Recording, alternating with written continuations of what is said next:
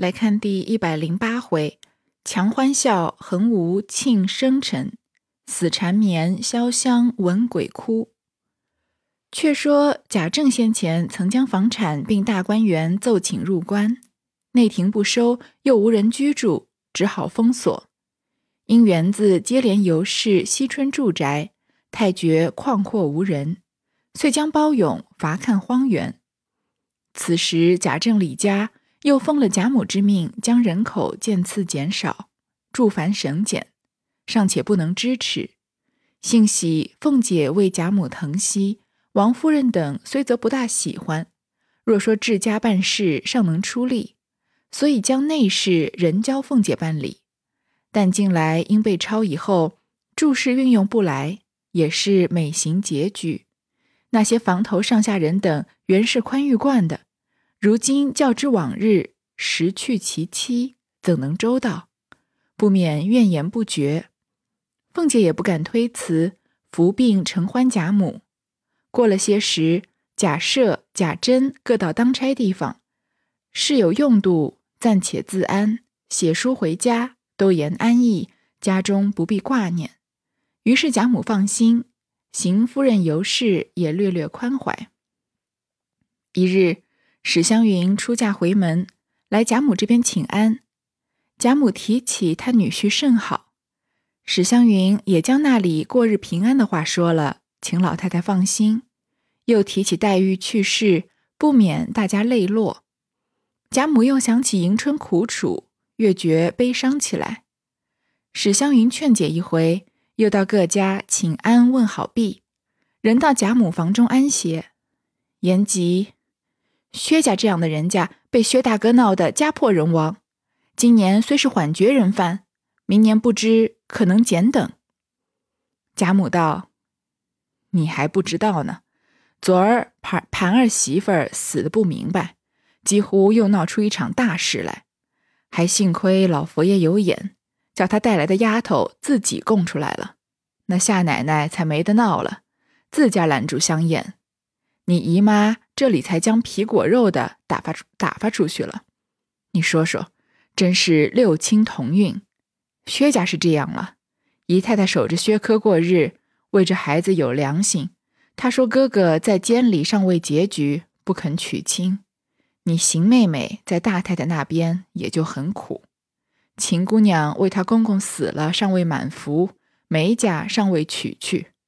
二太太的娘家舅太爷一死。凤丫头的哥哥也不成人，那二舅太爷也是个小气的，又是官相不清，也是打饥荒。甄家自从抄家以后，别无信息。湘云道：“三姐姐去了，曾有书字回家吗？”贾母道：“自从嫁了去，二老爷回来说，你三姐姐在海疆甚好，只是没有书信，我也日夜惦记。”为招我们家连连的出些不好事，所以，所以我也顾不来。如今四丫头也没有给他提亲，环儿呢，谁有功夫提起她来？如今我们家的日子比你从前在这里的时候更苦些，只可怜你宝姐姐，自过了门没过一天安逸日子，你二哥哥还是这样疯疯癫癫，这怎么处呢？湘云道。我从小在这里长大的，这里那些人的脾气我都知道的。这一回来了，竟都改了样子了。我打量，我隔了好些时没来，他们生疏我。我细想起来，竟不是的，就是见了我，瞧他们的意思，原要像先前一样的热闹，不知道怎么说说就伤心起来了。我所以坐坐就到老太太这里来了。贾母道：“如今这样日子，在我也就罢了。”你们年轻轻的人还了得！我正要想个法儿，叫他们还热闹一天才好，只是打不起这个精神来。湘云道：“我想起来了，宝姐姐不是后儿的生日吗？我多住一天，给她拜过寿，大家热闹一天。不知老太太怎么样？”贾母道：“我真正气糊涂了，你不提，我竟忘了。后日可不是她的生日。”我明日拿出钱来给他办个生日，他没有定亲的时候，倒做过好几次。如今他过了门，倒没有做。宝玉这孩子头里很伶俐，很淘气。如今为着家里的事儿不好，把这孩子越发弄得话都没有了。倒是珠儿媳妇还好，她有的时候是这么着，没的时候她也是这么着，带着兰儿静静的过日子，倒难为她。湘云道：“别人还不离，独有莲二嫂子连模样都改了，说话也不伶俐了。明日等我来引导他们，看他们怎么样。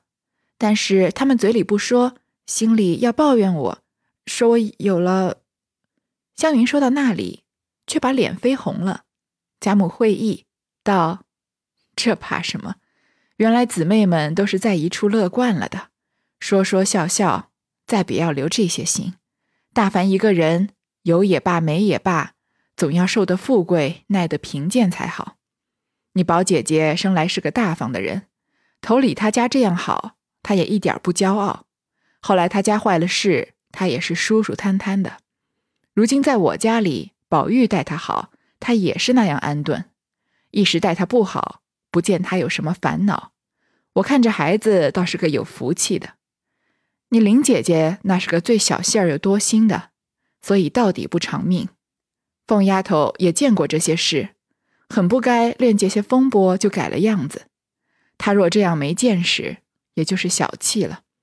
后儿宝丫头的生日，我替另拿出银子来，热热闹闹给她做个生日，也叫她喜欢这一天。湘云答应道：“老太太说的很是，索性把那些姐妹们都请来了。”大家叙一叙。贾母道：“自然要请的。”一时高兴道：“叫鸳鸯拿出一把银子来交给外头，叫他明日起预备两天的酒饭。”鸳鸯领命，叫婆子交了出去。一宿无话。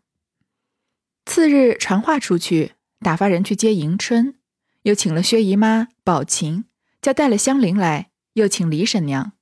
不多半日。李文、李琦都来了，宝钗本没有知道，听见老太太的丫头来请，说：“薛姨太太来了，请二奶奶过去呢。”宝钗心里喜欢，便是随身衣服过去要见她母亲。只见她妹子宝琴并香菱都在这里，又见李婶娘等人也都来了，心想：那些人必是知道我们家的事情完了，所以来问候的，便去问了李婶娘好。见了贾母，然后与她母亲说了几句话，便与李家姐妹们问好。湘云在旁说道：“太太们，请都坐下，让我们姐妹们给姐姐拜寿。”宝钗听了，倒呆了一呆，回来一想，可不是明日是我的生日吗？便说：“妹妹过来瞧老太太是该的，若说为我的生日，是断断不敢的。”正推让着。宝玉也来请薛姨妈、李婶娘的安，听见宝钗自己推让，他心里本早打算过宝钗生日，因家中闹得七颠八倒，也不敢在贾母处提起。今见湘云等众人要拜寿，便喜欢道：“明日才是生日，我正要告诉老太太来。”湘云笑道：“扯臊，老太太还等你告诉。你打量这些人为什么来？是老太太请的。”宝钗听了，心下未信，只听贾母和她母亲道：“可怜宝丫头做了一年新媳妇，家里接二连三的有事，总没有给她做过生日。今日我给她做个生日，请姨太太、太太们来，大家说说话。”薛姨妈道：“老太太这些时心里才安，她小人家还没有孝敬老太太，倒要老太太操心。”湘云道。老太太最疼的孙子是二哥哥，难道二嫂子就不疼了吗？况且宝姐姐也配老太太给她做生日。宝钗低头不语。宝玉心里想到：我只说史妹妹出了阁是换了一个人了，我所以不敢亲近她，她也不来理我。如今听她的话，原是和先前一样的。为什么我们那个过了门更觉得腼腆了，话都说不出来了呢？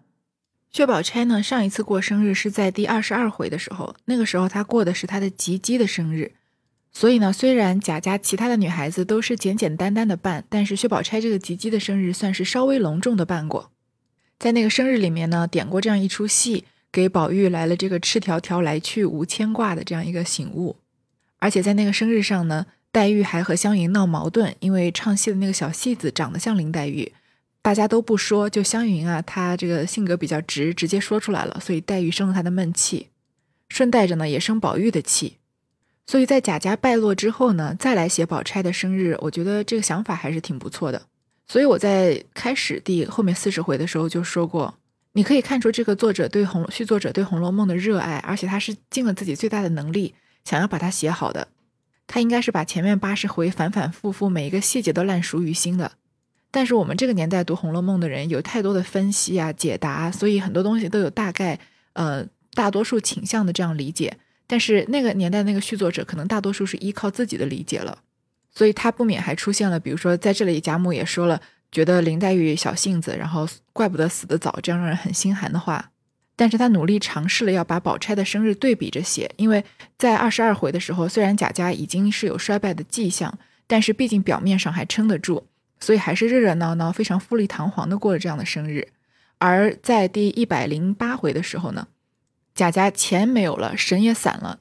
那在为了让宝钗高兴呢，因为她嫁进来一年没有发生过什么好事儿，而给她办这个生日呢，那这个场面对比这二十二回那个写，应该能更感感现表现出凄凉之感。这一大段都写的比较白话，也没有什么好细细解释的，稍微有一点点啰嗦，就顶多就是说史湘云是在这个生日里面穿针引线的人嘛。正想着，小丫头进来说：“二姑奶奶回来了。”随后，李纨、凤姐都进来，大家私见一番。迎春提起她父亲出门，说：“本要赶来见见，只是他拦着不许来，说是咱们家正是晦气时候，不要沾染在身上。我扭不过，没有来，直哭了两三天。”凤姐道：“今儿为什么肯放你回来？”迎春道：“他又说咱们家二老爷又袭了职。”还可以走走，不妨事的，所以才放我来。说着又哭起来。贾母道：“我原为气得慌，今日接你们来给孙子媳妇过生日，说说笑笑解个闷儿，你们又提起这些烦事儿来，又招起我的烦恼来了。”迎春等都不敢作声了。凤姐虽勉强说了几句有信的话，终不似先前爽利，招人发笑。贾母心里要宝钗喜欢，故意的怄凤姐说话。凤姐也知贾母之意，便竭力张罗，说道：“今儿老太太喜欢些了，你看这些人好几十没有聚在一处，今儿齐全。”说着回过头去，看见婆婆尤氏不在这里，又缩住了口。贾母未招齐全两字，也想邢夫人等，叫人请去。邢夫人。尤氏、惜春等听见老太太叫，不敢不来，心内也十分不愿意，想着家业灵败，偏又高兴给宝钗做生日，到底老太太偏心，便来了，也是无精打采的。贾母问起秀烟来，邢夫人假说病着不来。贾母会意，知薛姨妈在这里有些不便，也不提了。一时摆下果酒，贾母说。也不送到外头，今日只许咱们娘儿们乐一乐。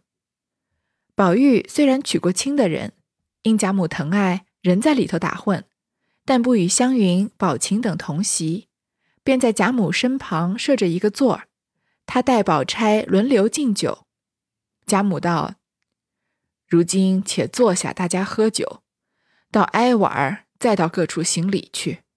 若如今行起来了，大家又闹规矩。”把我的心头打回去就没趣了。宝钗便依言坐下，贾母又叫人来道：“咱们今儿索性洒脱些，各留一两个人伺候。我叫鸳鸯带了彩云、莺儿、袭人、平儿等在后间去，也喝一盅酒。”鸳鸯等说：“我们还没有给二奶奶磕头，怎么就好喝酒去呢？”贾母道：“我说了。”你们只管去，用得着你们再来。鸳鸯等去了，这里贾母才让薛姨妈等喝酒。见他们都不是往常的样子，贾母着急道：“你们到底是怎么着？大家高兴些才好。”湘云道：“我们又吃又喝，还要怎样？”凤姐道：“他们小的时候都高兴，如今都碍着脸，不敢混说，所以老太太瞧着冷静了。”宝玉轻轻的告诉贾母道：“话是没有这么说的，再说就说到不好的上头来了，不如老太太出个主意，叫他们行个例儿吧。”贾母侧着耳朵听了，笑道：“若是行令，又得叫鸳鸯去。”宝玉听了，不待再说，就出席到后间去找鸳鸯，说：“老太太要行令，叫姐姐去呢。”鸳鸯道：“小爷，让我们舒舒服服的喝一杯吧，何苦来又搅什么？”宝玉道：“当真老太太说得叫你去呢，与我什么相干？”鸳鸯没法儿，说道：“你们只管喝，我去了就来。”便到贾母那边，老太太道：“你来了，不是要行令吗？”鸳鸯道。听见宝二爷说老太太叫我敢不来吗？不知老太太要行什么令儿？老太太道：“那文的怪闷得慌，武的又不好，你倒是想个新鲜玩意儿才好。”鸳鸯想了想道：“如今姨太太有了年纪，不肯费心，倒不如拿出令盆手头子来，大家执个曲牌名儿，赌输赢酒吧。”贾母道：“这也使得。”便命命人取头盆放在桌上。鸳鸯说：“如今用四个头子掷去，掷不出名儿来的罚一杯；掷出名儿来，每人喝酒的杯数掷出来再定。”众人听了道：“这是容易的，我们都随着。”鸳鸯便打点儿。众人叫鸳鸯喝了一杯，就在他身上数起，恰是薛姨妈先掷。薛姨妈便掷了一下，却是四个腰。鸳鸯道：“这是有名的，叫做商山四号，有年纪的喝一杯。”于是贾母、李婶娘、邢王两夫人都该喝。贾母举酒要喝，鸳鸯道：“这是姨太太制的，还该姨太太说个曲牌名儿，下家接一句千家诗，说不出的罚一杯。”薛姨妈道：“你又来算计我了，我哪里说得上来？”贾母道：“不说到底寂寞，还是说一句的好。下家就是我了。若说不出来，我陪姨太太喝一盅就是了。”薛姨妈便道：“我说个临老入花丛。”贾母点点头道：“将位偷闲学少年。”说完，头盆过到李文，便值了两个四两，两个四，两个二。鸳鸯说：“也有名了。”叫做流软入天台，李文便接着说了个二世入桃园，下手便是李纨，说道：“寻得桃园好避情。”大家又喝了一口，头盆又过到贾母跟前，便支了两个二两个三。贾母道：“这要喝酒了。”鸳鸯道：“有名儿的，这是江宴饮厨，众人都该喝一杯。”凤姐道：“厨是厨，倒飞了好些了。”众人瞅了她一眼，凤姐便不言语。贾母道：“我说什么呢？公领孙吧。”下手是李琦，便说道：“闲看儿童捉柳花。”众人都说好。宝玉巴不得要说，只是令盆轮不到，正想着，恰好到了跟前。便掷了一个二，两个三，一个幺，便说道：“这是什么？”鸳鸯笑道：“这是个臭，先喝一杯再掷吧。”宝玉只得喝了又掷，这一掷掷了两个三，两个四。鸳鸯道：“有了，这叫做张敞画眉。”宝玉明白打趣他，宝钗的脸也绯红了。凤姐不大懂得，还说。二兄弟，快说了，再找下家是谁？宝玉明知难说，自认罚了吧，我也没有下家。过了令盆，轮到李纨，便掷了一下。鸳鸯道：“大奶奶制的是十二金钗。宝玉听了，赶到李纨身边看时，只见红绿对开，便说：“这一个好看的很。”忽然想起十二钗的梦来，便呆呆的退到自己座上，心里想：这十二钗是说金陵的，怎么家里这些人如今七大八小的，就剩了这几个？复又看看湘云、宝钗，虽说都在。只是不见了黛玉，一时按耐不住，眼泪便要下来。恐人看见，便说身上燥得很，脱脱衣服去，挂了绸出席去了。这史湘云看见宝玉这般光景，打量宝玉治不出好的，被别人治了去，心里不喜欢，便去了。又嫌那个令儿没去，便有些烦。只见李纨道：“我不说了，席间的人也不齐，不如罚我一杯。”贾母道：“这个令儿也不热闹，不如捐了吧，让鸳鸯治一下，看治出个什么来。”小丫头便把令盆放在鸳鸯跟前，鸳鸯一命便治了两个二，一个五。那一个头子在盆中只管转，鸳鸯叫道：“不要五！”那头头子单单转出一个五来。鸳鸯道：“了不得，我输了。”贾母道。这是不算什么的吗？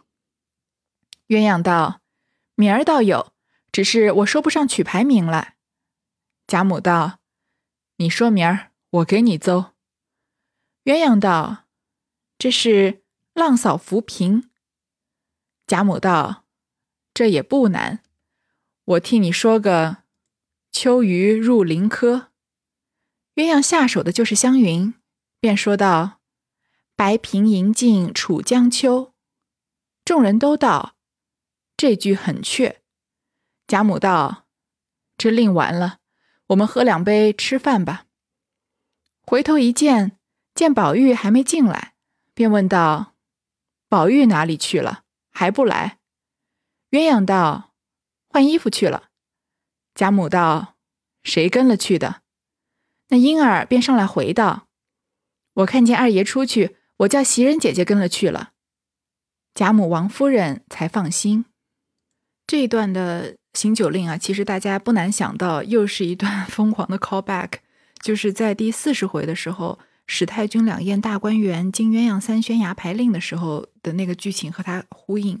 所以那个时候我们就知道，鸳鸯是很会组织这个行酒令的东西。他们这次行的酒令呢，其实和那一次的酒令的规则是差不多的，就是用骰子。掷掷骰子嘛，然后掷出来之后，根据那个骰子的点数，看看有没有什么词牌名、曲牌名。如果没有的人呢，就要罚一杯酒；如果有这个词曲牌名的呀，就是要下一家就要连着接一句千家诗。千家诗呢，都是绝律，都是广为流传，算是脍炙人口的诗歌吧。但是有非常多，大概两三百首，相当于我们现在这个熟知的唐诗三百首吧。于是呢，是薛姨妈先制，制了四个幺，四个幺就是四个一嘛。四个一呢，这个是有名字的，叫做商山四号。这个号就是白字旁右边一个告诉的告。这商山四号，商山四号呢，是呃秦朝末年的四位非常有名的学士。他们在秦始皇时期啊，是是这个官有四各自都有自己的官位。因为他们不满秦始皇的焚书坑儒的暴行啊，就隐居于商山，所以后人用商山四号来指名。来指这些有名望的隐士，因为是四个一嘛，每一个一就代表一个隐士，所以四个合起来就是商山四号。因为这四个隐士呢都是有一点年纪的人，所以这个酒令啊是要有年纪的人喝一杯。于是，在座的呢，贾母、李婶娘、邢夫人、王夫人都该喝的，因为其他人都是年轻人嘛。贾母正要喝的时候啊，鸳鸯说：“这个是薛姨妈制的，所以呢，姨太太还得说个曲牌名儿。下家呢要接一句千家诗，说不出的就得罚一杯。”薛姨妈呢推辞了一下，最后被在贾母的强迫之下呢，所以说了一个曲牌名儿。但是薛姨妈说的很奇怪，她说了个“林老入花丛”，按上文应该说曲牌名，但是这个“林老入花丛”并不是曲牌名，这个和下面的“二世入桃园”啊、“秋鱼入林柯”啊，它都是古牌的名称，所以人是仍然是指这个四个幺跟这四个幺对应的，而不是曲牌名啊。所以这里应该是作者写错了。而且以贾家人的身份来说，薛姨妈不管她是说曲牌名还是说骨牌的名字，她居然说出“林老入花丛”，我觉得也蛮让人摸不着头脑的。因为黛玉只是说了一个“良辰美景奈何天”，就被私薛宝钗私底下提点了，对吧？说你不能暴露，你看这种闲书，而不是看这种什么女德女传这样的这所谓的正统的书籍吧。然后黛玉还被宝钗这么一点拨之后，非常的感激涕零。这里宝钗的母亲长辈的人居然说出“临老入花丛”这样比较不雅的这个词牌名，他又不是薛蟠，对吧？薛蟠在跟别人对诗的时候，什么都说得出来。而且还有贾母在，她说出“临老入花丛”，多少有点不敬的意思。薛姨妈呢，她说了这个“临老入花丛”之后呢，贾母点点头，说了“将为偷闲学少年”这一句呢，是出自《千家诗》里面的一首叫《春日偶成》，它的作者是宋代的诗人陈浩创作的这首七言绝句：“云断云淡风轻近五天，傍花随柳过前川。时人不知余心乐。”将为偷闲学少年，其实这首诗写的还是挺有意境的，很有趣，而且有一种这种白描的手法，很轻松。就说啊，云云淡风轻，正在春日中午的时候呢，呃，傍花随柳过前川，我这个傍着花，随着柳在河边漫步。时人时人不识余心乐，将为偷闲学少年。说我正在这个惬意的春游啊，但是人们并不了解。都会说啊，我忙里偷闲，强学少年童，好像在逃学的这个少年一样，是一一个就是在春日的时候非常的休闲的这个心境，然后有一种这个少年时候逃学的这样的心情。因为薛姨妈说了这句“临老入花丛”，所以贾母接的这个“将为偷闲学少年”是很合理的。因为一个人是临老临老的入花丛，和那个贾母接的这个好像假一个老人假装是少年一样忙里偷闲，对吧？接的很合理。不合理的地方是什么呢？我们如果看着对比着前面四十回金鸳鸯三宣牙牌令那一回来看啊，贾母不是那种能够随口吟出诗句来的人，而且这个呃逻辑这么紧凑啊，能从从临老入花丛立刻反映到这个将为偷闲学少年，不是这样的人。因为我们回头看到鸳鸯三宣牙牌令第四十回的时候，贾母她接的是什么？都是些很白话的东西。左边是天，贾母说头上有青天。中间是五和六，贾母说六桥梅花香彻骨。后来呢说六合腰，一轮红日出云霄，凑成个蓬蓬头鬼。贾母说啊，这鬼抱住钟馗腿，都是比较白话的东西，不太是出自诗句的东西。所以贾母在这里突然变得这么有文采，让人也是觉得有点吓一跳。接着呢是两个四，两个二，这个头盆啊到李文这边，鸳鸯说这个也是有名的，叫刘阮入天台。刘阮入天台啊，是说汉代有两个人在天台山遇到了两位仙女的故事。这两个人一个姓刘，一个姓阮，所以刘阮入天台。那李文就接呢，二世入桃源，其实也是指同一个故事。接下来呢是李纨，李纨就说啊，寻得桃源好避情。那这个就太简单了，大家都想得到是这个桃花出自《桃花源记》嘛？《桃花源记》里的人啊，生活在世外桃源。里面的人不知有汉，无论魏晋，连汉朝都不知道，更不要说魏晋两朝了。所以后来桃这个是桃源或者世外桃源，就用来比喻，呃，在这个乱世之中一片净土。而这句“寻得桃源好避情”呢，就是出自一首南宋诗人谢芳创作的七言绝句，叫《庆泉庵桃花》。它第一句啊，就是“寻得桃源好避情，桃红又是一年春，花飞莫遣随流水。”怕有鱼郎来问津，也是蛮蛮好的理解的一首诗。寻得桃源好避情，就是我寻找了到了像桃花源那样理想的地方，可以像躲避秦朝的暴政一样躲避新朝。桃红又是一年春，到这里啊，我早就忘了节令了，只是见了桃花又一次盛开啊，我才知道又一年的春天来到了。花飞莫遣随流水，桃花纷纷的飘落啊，千万不要让它飘进溪水，怕有鱼郎来问津。恐怕有多事的鱼郎见了，顺着漂浮的花瓣找到这里来骚扰我，这还蛮有这个林黛玉当时葬花吟的意葬花吟的意境。所以这个刘阮入桃源接这句“寻得桃源好避情”也是接的非常的完美的。那大家又喝了一口啊，这个头盆又到贾母跟前，这次呢是两个二两个三。贾母说这两个二两个三是不是没有什么取牌名，得喝酒了呀？但是鸳鸯说啊是有取牌名的，叫做江燕饮厨。江燕影除也是唐代的诗人殷尧的一首诗《春晚山行》的诗，里面两句啊，“野花成子落，江燕引雏飞”，就是燕子带着它的雏鸟一起飞嘛。所以众人都该喝一杯，因为在座的人有老有小的，所以都得喝。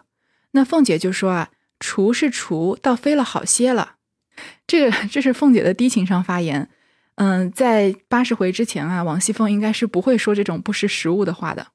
王熙凤是什么样的人啊？是说老太君这个头上有个窝，都是用来盛福寿，这种高高等情商、碾压级的情商，怎么可能像史湘云不识时务的说出那个戏子像林黛玉这样子的状态？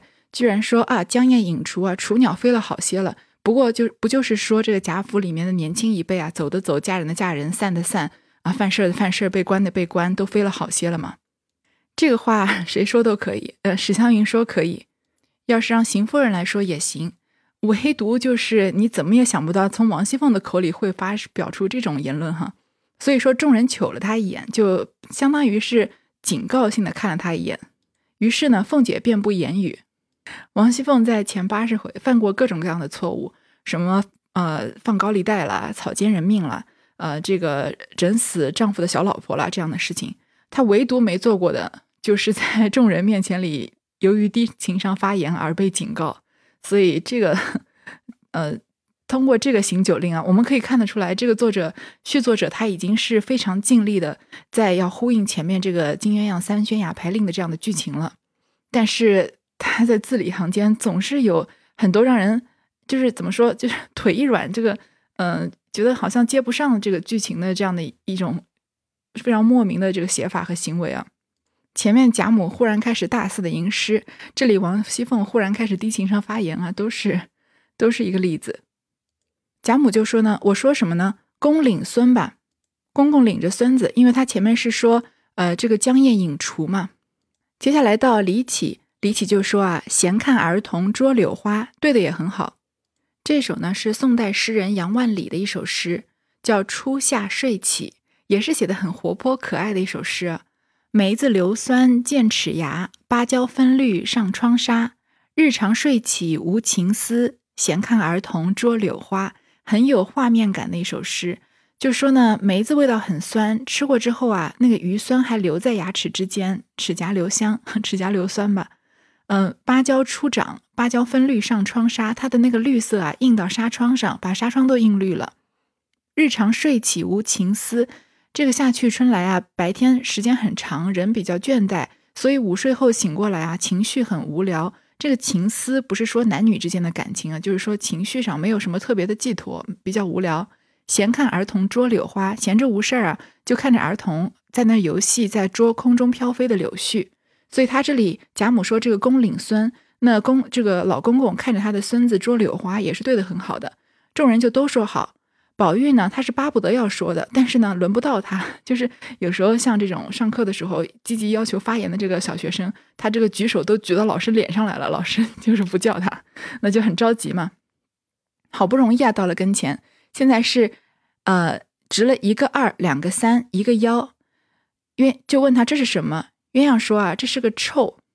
所谓的臭呢，就是说值的这个点数不好，是要输的。于是就说先喝一杯再治吧。宝玉呢，就只好喝了一杯酒，又治一治呢，治了两个三，两个四。这两个三，两个四啊，是张敞画眉。张敞画眉，我想大家应该会比较熟悉吧，因为现代的这个关于古代的影视剧作品里面也经常引用这个呃例子，就是说西汉宣帝时期啊，京兆尹这些官官员啊，专门为妻子画眉，传为佳话，是说这个呃夫妻的闺房之乐。所以呢，宝玉明明知道这是打趣他，因为他和宝钗是新婚夫妻嘛，所以在这个暗示他们的这个闺房之乐。那宝钗的脸啊也绯红了，但是凤姐不大懂，就催着宝玉快说。宝玉呢知道不好说，因为自己的妻子在场。按道理来说，宝玉是不该参加这个场合的，因为他是已经成了亲的这个呃男性，这个家家里面的男性长孙，呃不算长孙吧，可能算二孙。不应该和这么多已婚未婚的女眷坐在一起喝酒，但是因为贾母偏爱他，所以他们在一起喝酒了，行酒令了，却抽到一个这么尴尬的题目，所以宝玉不好说。他本来啊就憋了一肚子诗，没地方说，谁知道抽到一个张敞画眉，所以他就很没趣儿，就说就走了，就说罚了吧，我也没下家。就喝了酒了。过了一会儿呢，令盆到了李纨，这个支了一下呢，鸳鸯说啊，大奶奶制的是十二金钗。那宝玉就赶快跑到李纨旁边看，看到是红绿对开，就是两个呃两个三点的红，两个三点的绿，应该就是加起来正好十二点嘛。就说啊，这个好看的很，因为非常的对称，而且啊又想起自己十二钗的梦来，想到之前这个太虚幻境里面的梦，就呆呆的推到自己座位上。于是呢，一边一边想啊，说本来说十二钗是金陵的，怎么家里这些女孩子当时做梦梦到的这些人啊？七大八小的就剩了这么几个了，再看看宝钗啊，再看看湘云，虽然他们都在啊，但是自己最想念的黛玉不在了，一时之间就要哭出来，害怕别人看到，就赶快说啊，身体不舒服，就脱脱衣服去挂了绸出席去了。这个挂绸呢是个专有名词，就是行酒令的时候告假离席就叫挂绸。这个绸啊就是这个象牙或者木头竹片制成的小片或者小棍，是计数作用的。那行酒令的时候是用来记酒酬的，他把这个酒酒酬挂上，就说自己先要暂时离开了。宝玉这么一走呢，其实大家本来就兴致缺缺，因为请来的这几个人呢，有些人就是不愿意参加的，因为家里刚 发生了这么大的事情，谁有兴趣这个行酒令呢？所以都是勉强，呃，为了讨好贾母来勉强凑在一起的。那宝玉这么一走呢，那这个湘云也觉得没意思，李纨就说啊，那就不玩了，大不了就罚我一杯。贾母就说：“哎，这个令也不好玩，就不如改，再让鸳鸯重新制一个，看制出什么来。”接下来呢，鸳鸯重新制，制了两个二，一个五，还有一个骰子正在乱转。鸳鸯就说：“啊，千万别是五，就有点像是这个赌博的时候，不知道大家有没有看过这个香港的一些关于赌赌博的这个片子啊，什么赌神啊之类的，就大家在呃非常紧张的看这个扑克牌啊，最后一张，然后看它是什么花还是什么字，然后在那喊什么吹啊吹啊什么的。”鸳鸯就有一点那样的感觉，说千万不要我不要五，在那儿祈祷。结果越说不要越来，正好就赚了一个五。鸳鸯就说啊，哎呀，那我输了。为什么鸳鸯不想要抽中两个二两个五呢？贾母就说是不是没有什么取牌名啊？鸳鸯说有的，但是他说不上来。贾母就说你说，我给你诌一个，我随便现场给你发挥一个。鸳鸯就说啊，这是浪扫浮萍。我看到这里的时候，正在不太懂这个浪扫浮萍和下面这个怎么。怎么说？这个秋鱼入林科，正在搜索的时候，在百度上面搜到这个酒令浪扫浮萍，挺好笑的。因为你看一下这个百度百科的第一段的解释，呃，清代高鹗创作的酒令，这首酒令其实其实是对小说中金鸳鸯三宣衙牌令的笑评，东施效颦的笑评，应该描写贾府败落的时候，偏又行酒令支起头子来，情节松散游离。索引曲牌诗句略无深意，只是卖弄赌博知识罢了。不知道是一个什么人这么讨厌这个后四十回的这个续写啊，然后写了这个百度的词条，而且还特地写出只是卖弄赌博知识罢了，所以不需要深究啊。虽然他的这个呃百度的这个词牌词条名是“酒令浪扫浮萍”，但他并没有怎么解释这个“浪扫浮萍”，一直是在拜抱怨这回的这个行酒令写的有多么烂。呃，唯一有。有那有有效的信息，就是说这句是宋代陈浩题淮南子的诗：“南去北来休便休，白萍吹尽楚江秋。”就就没有别的信息了。那就这样吧。说这个浪扫浮萍，鸳鸯不会对，贾母对了一个秋鱼入林科。这句实在也不知道是出自哪儿，真是不好意思。就后面呃香菱接的这一句，呃湘云接的这句“白萍吟尽楚江秋”，就是我前面说的。呃，题淮南诗里的一句，众人都说啊，这句接的好。这个酒令这里呢就结束了。大家如果有兴趣的话，可以回头再听一下第四十回，我们再说金鸳金鸳鸯三宣牙牌令的那一回，同样是行酒令啊。那一回的这个信息量和它的和当时意境的切合啊，都和这一回比，就是这回和它有很大的差距。呃，而且在鸳鸯金鸳鸯三宣牙牌令那回呢，有刘姥姥参加。所以大家还尽力是在说一些比较呃白话的东西，而但是即使是在白话之中呢，宝钗啊、呃黛玉啊、湘云啊这些比较有文化底蕴的人接出来的东西，还是让人觉得非常的有深意又非常的美的。而且呢，这个席间又非常的热闹。再到刘姥姥一个呃这个从外面的人外人的视角进来的时候啊，在跟着他们接说就接到一个呃说什么嗯。左边大四是个人啊，刘姥姥说是个庄稼人吧，一下子就把这个呃接行酒令的这个节奏给破坏了。但是又很有呃很贴合那一回的意思，就是刘姥姥作为一个和贾府的身份很不符的人，从外面走进来，把贾府的整个呃这个表面的虚华繁荣啊，都搅得这个呃一滩浑水。那再看这回的行酒令，就没有什么特别的指代性，没有什么特别的其他意境，确实是像百度百科词条说的那样，算是在卖弄酒令的知识。好，这就是这回的强欢笑，横无庆生辰。那下一回，我们下这个这回的下半部分，死缠绵，潇湘闻鬼哭，我们就留到下一次再说。